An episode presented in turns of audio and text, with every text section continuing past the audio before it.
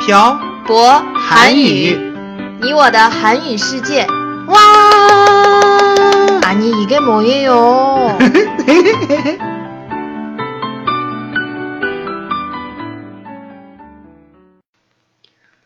안녕하세요. 빡빡 한국어의 셔보 쌤이에요. 여러분 안녕하세요. 빡빡 한국어의 연동 쌤입니다. 연돈 쌤, 네. 우리 이번 달에 축하할 일이 정말 많아요. 네. 축하할 일이요? 네. 우리 빡빡 한국어 2주년이었고 음. 게다가 우리 집도 사잖아요. 아, 맞다 맞다 맞다 맞다. 아직 산 집에 살고 있지 않아서 실감이 안 나네요. 음. 집 산 것도 까먹고 있었어요. 아니 연돈샘 네. 까먹을 게 따로 있지. 네. 어떻게 이렇게 큰 일을 까먹을 수가 있어요? 네, 그럴 수도 있죠. 요즘 우리 너무 바쁘잖아요. 이제 열심히 일해서 대출금 갚아야 돼요. 아, 맞다 맞다. 우리 대출도 받았었죠. 음. 진짜 열심히 일해야겠네요. 허허. 차도 하나 사려면 더 열심히 일해야 해요. 열심히만 하는 게 아니고 돈을 많이 벌어야죠. 그렇긴 한데 우리 왜 지금 돈 버는 이야기하고 있는 거예요? 집 얘기를 했으니까 그렇죠. 어 미안해요.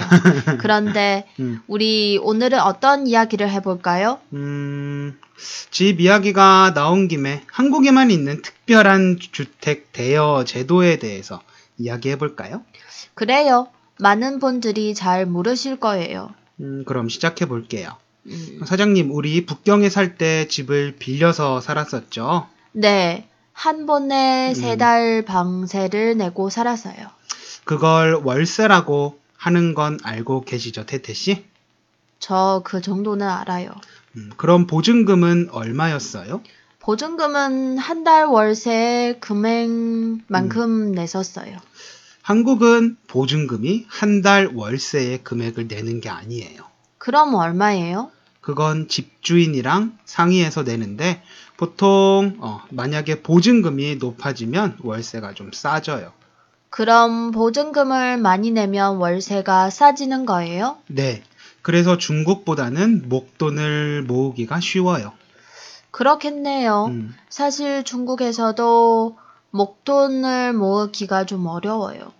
그리고 또 목돈을 모을 수 있는 방법이 있어요. 뭐예요? 저도 알려주세요. 한국에는 전세라는 제도가 있어요. 전세는 또 뭐예요? 이건 청취자 여러분들이 음, 이해하지 못하실 수도 있는데 음. 잘 들어보세요. 저도 잘 들어볼게요. 아까 보증금을 많이 내면 월세가 싸진다고 했잖아요. 그랬었죠. 전세는 보증금만 보증금만 내는 제도예요. 네? 그럼 월세는 안 내요? 월세랑 같은 개념이 아니라서 음, 좀 쉽게 얘기해 볼게요. 네, 저도 이해가 안 됐어요. 전세는 보통 한 번에 2년씩 계약해요. 음, 계약할 때 세입자가 집주인에게 전세금을 줘요. 이게 뭐가 달라요? 저 아직 얘기 안 끝났어요. 잘 들어보세요. 네, 계속 잘 듣고 있어요. 2년 동안 살고 난 후에 계약이 끝나면 집주인이 세입자가 계약할 때 줬던 전세금이란 거를 세입자에게 다시 돌려주는 제도예요. 네? 다시 한번 말씀해 주세요. 음, 그럼 이렇게 설명해 볼게요. 태태 씨가 집주인이고 제가 세입자예요. 네. 만약에 전세를 살게 되면 제가 음. 태태 씨에게 전세금을 주고 태태 씨의 집에 2년 동안 살아요.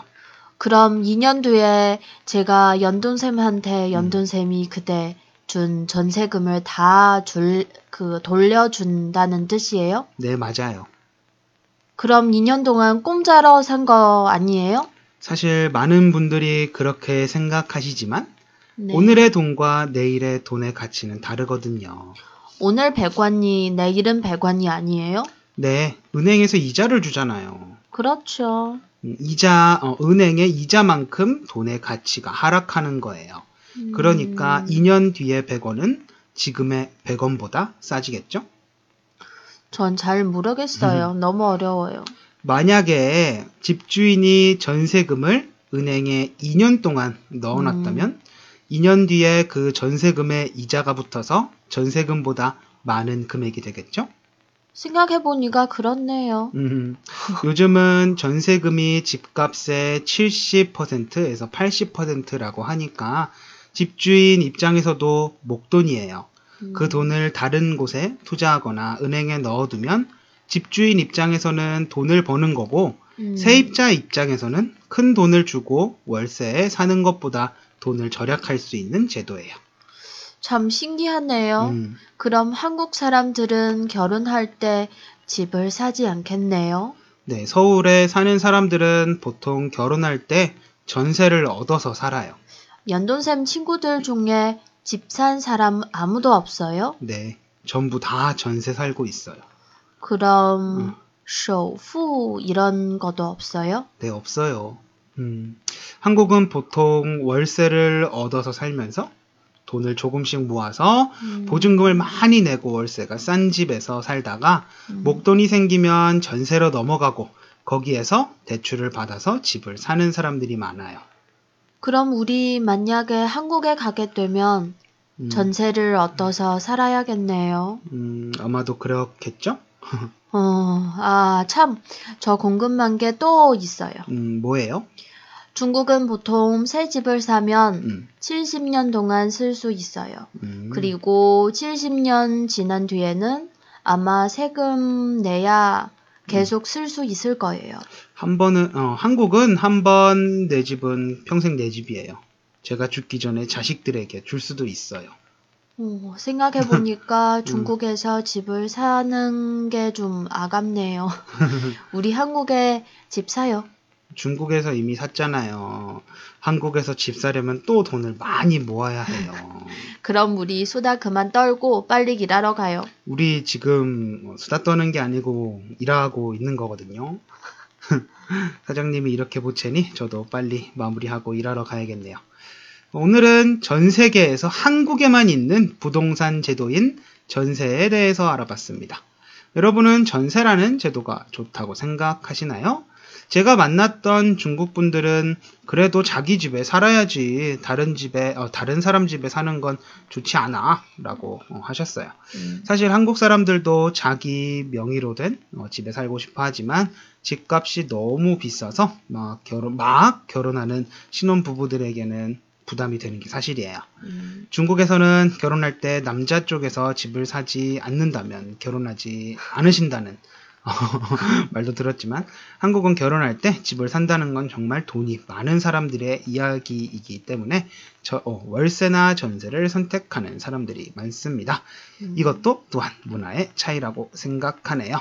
오늘도 저희가 녹화한 내용이 여러분의 한국어 어, 공부에 도움이 되었으면 하고 오늘 내용은 여기까지 하겠습니다. 지금까지 빡빡 한국어의 정보샘과 네, 냉동쌤이었습니다. 들어주신 분들 감사합니다. 다음에 봐요. 안녕. 안녕.